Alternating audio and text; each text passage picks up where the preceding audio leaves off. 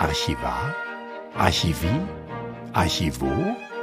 Wissenswertes aus der Historie des Wiener Wahrzeichens und der Bundeshauptstadt in einem Radio-Wiki von Monika Jarosch und Stefan Hauser. Einen schönen Abend wünscht Ihnen Stefan Hauser. Sie hören heute die Premiere einer neuen monatlichen Sendung auf Radio Klassik Stephansdom, die sich mit 300 Jahren Erzbistum Wien beschäftigt. Denn seit 1723, eben seit drei Jahrhunderten, ist Wien ein Erzbistum. Damals, 1723, war das zu verdanken Kaiser Karl VI. und Papst Innozenz XIII. Näheres folgt. Ich möchte Ihnen einmal vorstellen, wer in dieser Sendung heute Gesprächspartner sind. Zum einen Nicole Gröll. Sie ist klassische Philologin am Diözesanarchiv Wien tätig. Peter Gaschal, Mitarbeiter im Diözesanarchiv der Erzdiözese Wien und ausgebildeter Fremdenführer und Domarchivar Reinhard Gruber. Noch ein paar Vorbemerkungen zu diesen drei Jahrhunderten Erzbistum. Im Vergleich zu anderen katholischen Metropolen der Zeit wie Paris und Madrid ist jenes in Wien relativ jung. Und das 300-Jahr-Jubiläum bot dem Wiener Stadt- und Landesarchiv willkommenen Anlass, gemeinsam mit dem Diözesanarchiv und dem Domarchiv Wien einen Themenschwerpunkt zur Erzdiözese Wien zu erarbeiten. Seitdem werden wissenswerte Ereignisse und Begebenheiten, Fakten zu Persönlichkeiten und Erklärungen von Begriffen sukzessive auf der Online-Plattform Wien Geschichte Wiki der Öffentlichkeit zugänglich gemacht. Verknüpft mit digitalisierten Originalquellen aus den Archiven, dieser Informationspool beläuft sich mittlerweile auf beachtliche über 300 neue bzw. wesentlich überarbeitete und aktualisierte Artikel.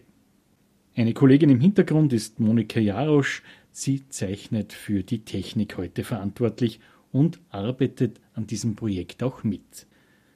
Ja, Reinhard Gruber, ich möchte mit Ihnen beginnen, denn unsere Hörerinnen und Hörer haben vielleicht im Magazin Klassik den aktuellen Artikel gelesen mit dem Titel Ein Kniefall und seine Folgen. Was hat denn ein Kniefall mit 300 Jahren Erzbistum zu tun? Der Kniefall ist äh, natürlich eine Ehrerbietung. Ein Kniefall wird äh, vor dem höchsten Herrn durchgeführt oder auch vor dem Kaiser oder vor dem Papst. In diesem Fall aber äh, war es Teil des feierlichen Einzuges des neuen Erzbischofs, des bisherigen Bischofs oder Fürstbischofs Sigismund Graf Kolonitz, der in feierlichem Zug von seinem Ballet zum Tor in den Friedhof von St. Stephan beim Stock im Eisenplatz geführt wurde und dort beim Eintritt sozusagen in den heiligen Bezirk hat ihn der damalige Dompropst Breitenbücher feierlich im Namen des Domkapitels und der Erzdiözese Wien begrüßt und ihm zum Kuss zur Verehrung ein Kreuz hingehalten. Kolonitz ist auf einen Polster, der auf einem Teppich lag, niedergekniet und hat das ihm vom Dompropst gereichte Kreuz geküsst. Ist bis heute bei der Inbesitznahme der Kathedrale eines neuen Bischofs durchaus ein üblicher Akt. Allerdings hatte dieser Kniefall auch eine kirchenpolitische Bedeutung. Es gab einen schwelenden Konflikt zwischen dem Domkapitel mit der Erhebung zum Erzbistum Metropolitankapitel und dem Bischof bzw. neuen Erzbischof Kolonitz. Denn seit der Gründung des Kollegiatkapitels von St. Stephan 1365 unter Herzog Rudolf IV., genannt der Stifter, pochte dieses Kollegium von Priestern auf die ihm damals zugesprochene Exemption, sprich diese Gemeinschaft von Priestern war ausschließlich dem Papst unterstellt und unabhängig vom damals zuständigen Bischof in Passau und dem damaligen Metropoliten in Salzburg. Mit der Gründung des äh, Bistums Wien 1469 und in Folge äh, pochte das nunmehrige Domkapitel immer auf diese Sonderstellung und die Unabhängigkeit vom jeweiligen Wiener Oberhirten. In der mühsamen Zeit der Verhandlungen äh, zur Erhebung des einfachen Bistums Wien in den Rang eines Fürsterzbistums kam es durchaus zu Konflikten mit dem schon bestehenden Domkapitel, das sich auch mit dem neuen Erzbischof nicht einigen wollte, dass er zuständig wäre auch für dieses Kollegium von Priestern.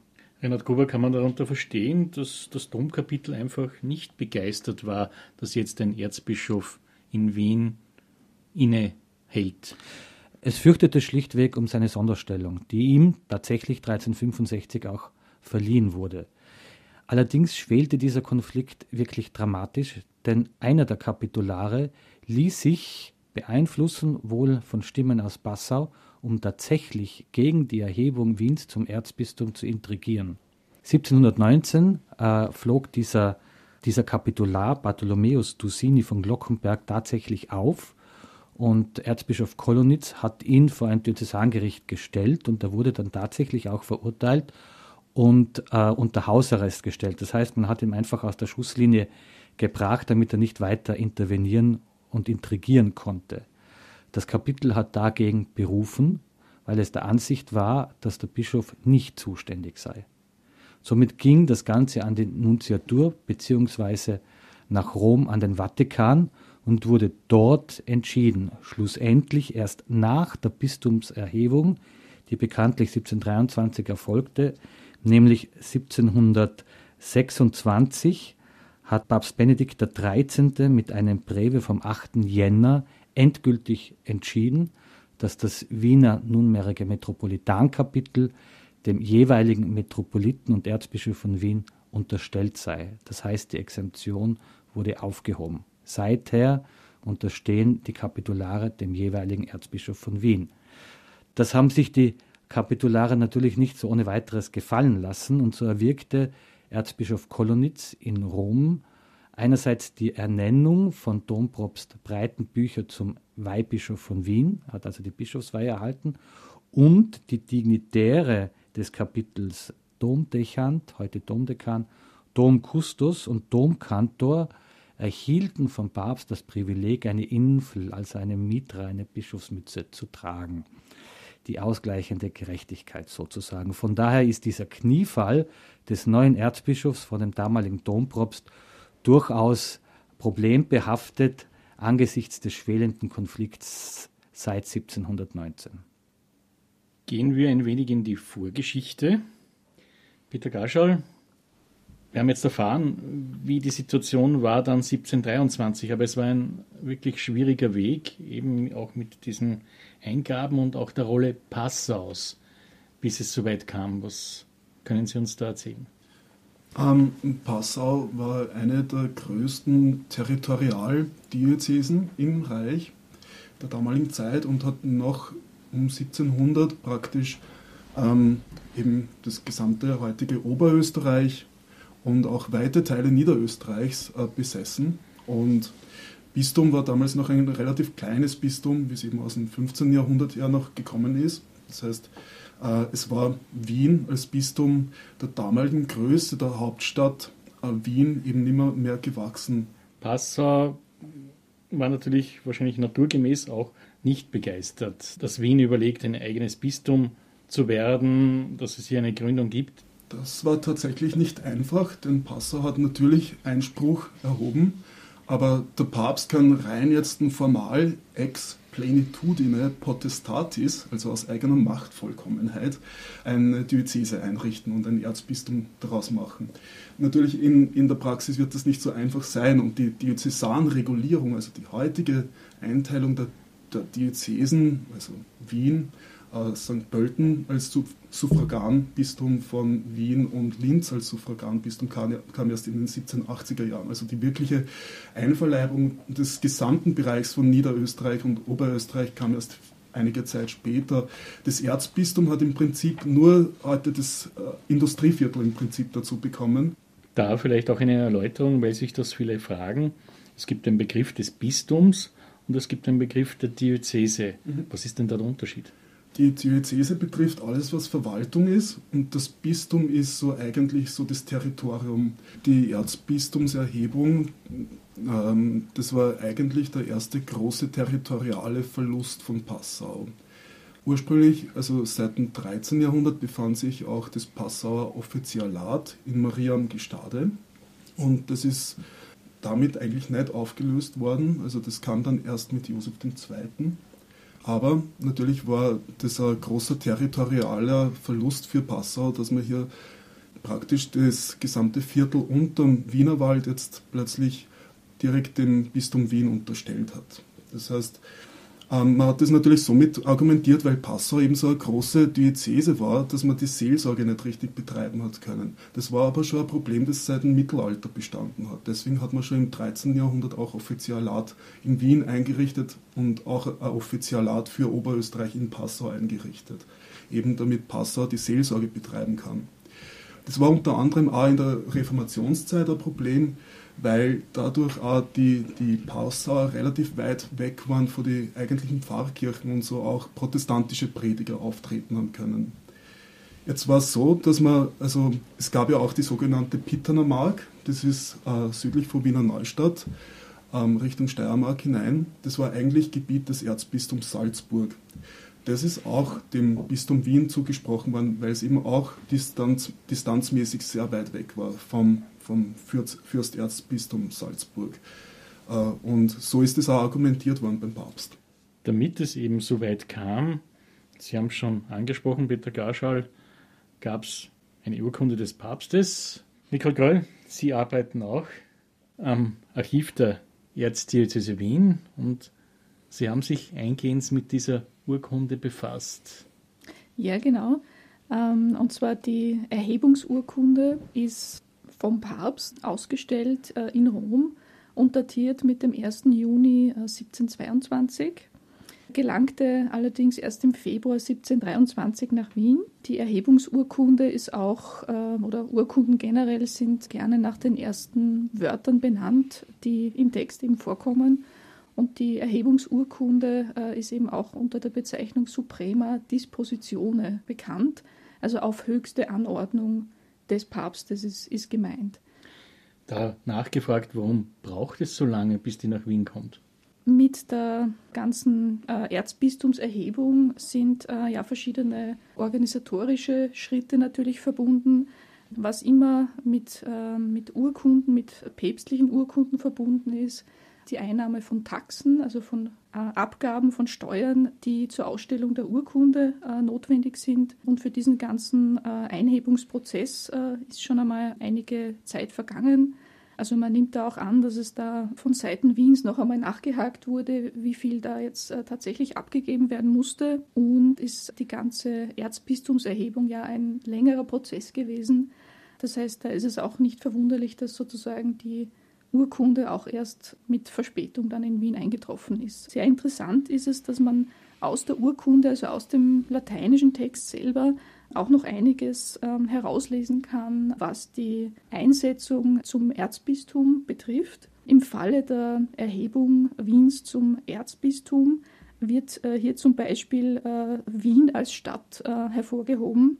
Ähm, also Wien wird als äh, Vetusta Civitas bezeichnet, also eine, eine uralte Stadt, ähm, die sozusagen von ihrer Altehrwürdigkeit die Voraussetzungen erfüllt, eben ein Erzbistum zu werden. Wien ist äh, Sitz des Erzherzogs von Österreich, also das wird auch ganz konkret in der Urkunde genannt. Wien ist auch Sitz des römischen Kaisers, also Reichshauptstadt. Und äh, auch ganz interessant in der Urkunde genannt äh, wird Wien als äh, ja, befestigte Schutzwehr gegen die Türken Osmanen. Also das ist tatsächlich ein expliziter Punkt in, im Urkundentext. Wenn Sie so an dieser Urkunde forschen, haben Sie da Frau Göll Handschuhe an? Wie kann man sich das vorstellen? Der aktuelle Umgang der, der Archivare und der Wissenschaftler ist eigentlich, dass man keine Handschuhe anhat beim wissenschaftlichen ähm, Erforschen des Urkundenstückes an sich. Ähm, das Material äh, ist bei den Papsturkunden, also vom 11., 12. Jahrhundert bis ins 19. Jahrhundert, Pergament. Papsturkunden selber haben äh, einige äh, spezielle Charakteristika. Sie sind querformatig, haben immer ein Bleisiegel dran. Ja? Nennt man auch Bleibulle oder einfach nur Bulle, wo der Name des Papstes immer verzeichnet ist und auf der Rückseite des Siegels sind immer die Porträts von Petrus und Paulus drauf. Auch äh, eine Spezialität für die äh, Papsturkunden generell und eben auch äh, für die Erhebungsurkunde ist, dass es eine spezielle Kanzleischrift ist, die nur in der päpstlichen Kanzlei in Rom verwendet wird. Also eine ganz ja, schwer zu lesende Schrift. Ähm, das hat auch den Hintergrund, dass es eben möglichst fälschungssicher sein soll. Also wirklich nur die Spezialisten im Vatikan, die Schreiber, sind fähig, diese Schrift zu schreiben und dann eben auch äh, zu lesen. Ja, genau. Reinhard Gruber, diese Urkunde gibt es natürlich im Diözesanarchiv. Im Domarchiv gibt es andere Urkunden. Ja, gibt es andere Urkunden, aber im Vergleich zum Diözesanarchiv sind wir natürlich etwas schwächer ausgestattet. Das hängt auch damit zusammen, dass der alte Bestand, der zum Domarchiv gehört, bis zur Gründung des Kapitels im Diözesanarchiv verwahrt wird. Das hängt mit räumlichen Situationen und auch mit der personalen Situation zusammen. Aber für mich ist jede Urkunde einfach ein Unikat. Es gibt sie nur einmal, das macht ja auch ein Archiv aus. Äh, aber es gibt fast immer zu diesen Urkunden eine Abschrift oder sozusagen ein Arbeitsexemplar. Das ist auch bei dieser Bistumserhebungsurkunde der Fall. Denn was nützt es, wenn nur die Kanzleischreiber in Rom die Urkunde verstehen und lesen können und interpretieren können. Deswegen gab es immer sozusagen ein Gebrauchsexemplar, das, soviel ich weiß, bei der Urkunde nicht mehr erhalten ist. Leider. Das heißt, äh, das muss es gegeben haben. Sie musste ja auch verlesen werden. Also der Rechtsakt der Erzbistumserhebung war, dass diese Urkunde öffentlich in der Kathedralkirche laut und vernehmbar gelesen wird. Das war der eigentliche Akt der Erhebung. Und deswegen musste man ja den Inhalt und den Text kennen. Zu diesem Festakt kommen wir gleich. Noch eine Frage. Heute gibt es den Erzbischof von Wien. Damals war das aber ein Fürsterzbischof. Was ist denn der Unterschied? Der erste Fürstbischof war Anton Wolfrat, der eben 1630 von Kaiser Ferdinand II. zum Fürsten im Reich ernannt wurde. Und zwar interessanterweise war dieser Anton Wolfrat eigentlich der Präsident der Hofkammer des Kaisers, das heißt ein ganz hoher Beamter innerhalb des äh, Hauses Österreich. Also es ist normalerweise so, dass der Kaiser auch den Bischof einsetzt. Und das bedeutet, äh, in natürlich einen Tag bevor Anton Wolfrat zum Bischof im Bistum Wien ernannt wurde, zum Fürsten im Reich gemacht. Allerdings hatte der Wiener Bischof als Fürst kein weltliches Territorium, obgleich er natürlich eine Stimme am Reichstag in, im Heiligen Römischen Reich hatte. Fürst mit Titel, aber ohne Mittel. Ganz richtig, ja. Es wurde schon erwähnt, der Festakt zur Erhebung des Erzbistums fand am 24. Februar 1723 statt. Ein Ereignis, man kann sagen ein Unikat, denn so etwas gab es ja vorher nicht. Was hieß das? Domache war Reinhard Gruber in der Vorbereitung. Was musste man sich da überlegen und auf welche Erfahrungen von anderen Bistümern ging man da zurück? Ist es eine freie Entscheidung des Papstes, ein Bistum zum Erzbistum zur Erhebung oder zu gründen? Passiert immer wieder. Aktuell denkt man vielleicht an Vaduz, Liechtenstein, wo extra ein Erzbistum gegründet wurde von Papst Johannes Paul II., wo man das ehemalige Dekanat Vaduz zu einem Erzbistum erhoben hat. Allerdings damals 1723 und in der Vorbereitung war es seit Menschengedenken nicht mehr der Fall gewesen, dass ein Bistum eine Rangerhöhung zum Erzbistum erfährt. Und so wusste man eigentlich nicht genau, wie diese Festabfolge äh, stattfinden soll. Denn gleichzeitig sollte ja dem schon zum Bischof geweihten und als Bischof regierenden äh, Sigismund Kolonitz auch als Zeichen seiner Rangerhöhung zum Metropoliten und Erzbischof das erzbischöfliche Pallium, also die Amtsinsigne, überreicht werden. Und einzig für diese Überreichung des Palliums gab es im Zeremoniale Episcoporum, also sozusagen in der Regieanweisung für den liturgischen Ablauf einer Bischofsweihe oder der Intronisation des neuen Bischofs in seiner äh, Kathedrale einen vorgeschriebenen Ritus. Das heißt, das wusste man, wie das stattzufinden hätte, nämlich am Ende eines Pontifikalamtes, dem der neue Erzbischof in diesem Fall aber nur beiwohnte, also nicht selbst zelebrierte. Und nach dem Schlussgebet ist ihm im Namen des Papstes von einem Bischof das Pallium überreicht worden. Das war meistens ein päpstlicher Delegat oder der Nuntius hier bei der Erzbistumserhebung bzw. der Überreichung des Palliums an Bischof Kolonitz war explizit in der Bulle erwähnt der zukünftige Suffragan, nämlich der Bischof von Wiener Neustadt, der als Suffragan interessanterweise seinem neuen Chef äh, die Amtsinsigne zu überreichen hätte. Es gab auch eine eigene Bulle für das Pallium und eine eigene Bulle für die Erzbistumserhebung. Das heißt, 1723 am 24. Februar fanden zwei Akte statt. Ein Rechtsakt mit der Verlesung der Bulle in der Metropolitankirche, äh, die Erhebung zum Erzbistum. Das war abgeschlossen mit der Verlesung der Bulle ähm, und dem anschließenden Dedeum.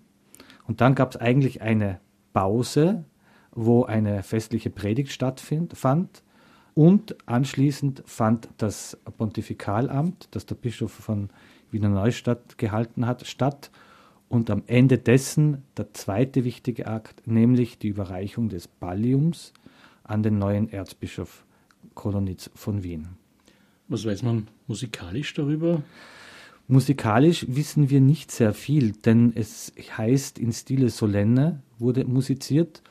Man befand sich eigentlich in der Fastenzeit hat aber diesen Festtag äh, der Palliumsüberreichung den liturgischen Vorgaben entsprechend an einem Apostelfest, nämlich am Fest des heiligen Apostels Matthias, gewählt. Und damit konnte man äh, die Fastenzeit durchbrechen. Das heißt, man konnte Gloria und Credo äh, singen. Das wurde sicher von der Dommusik bzw. Hofkapelle durchgeführt, da ja beim Pontifikalamt auch der Kaiser und zwei seiner Schwestern, zwei Erzherzoginnen, anwesend waren.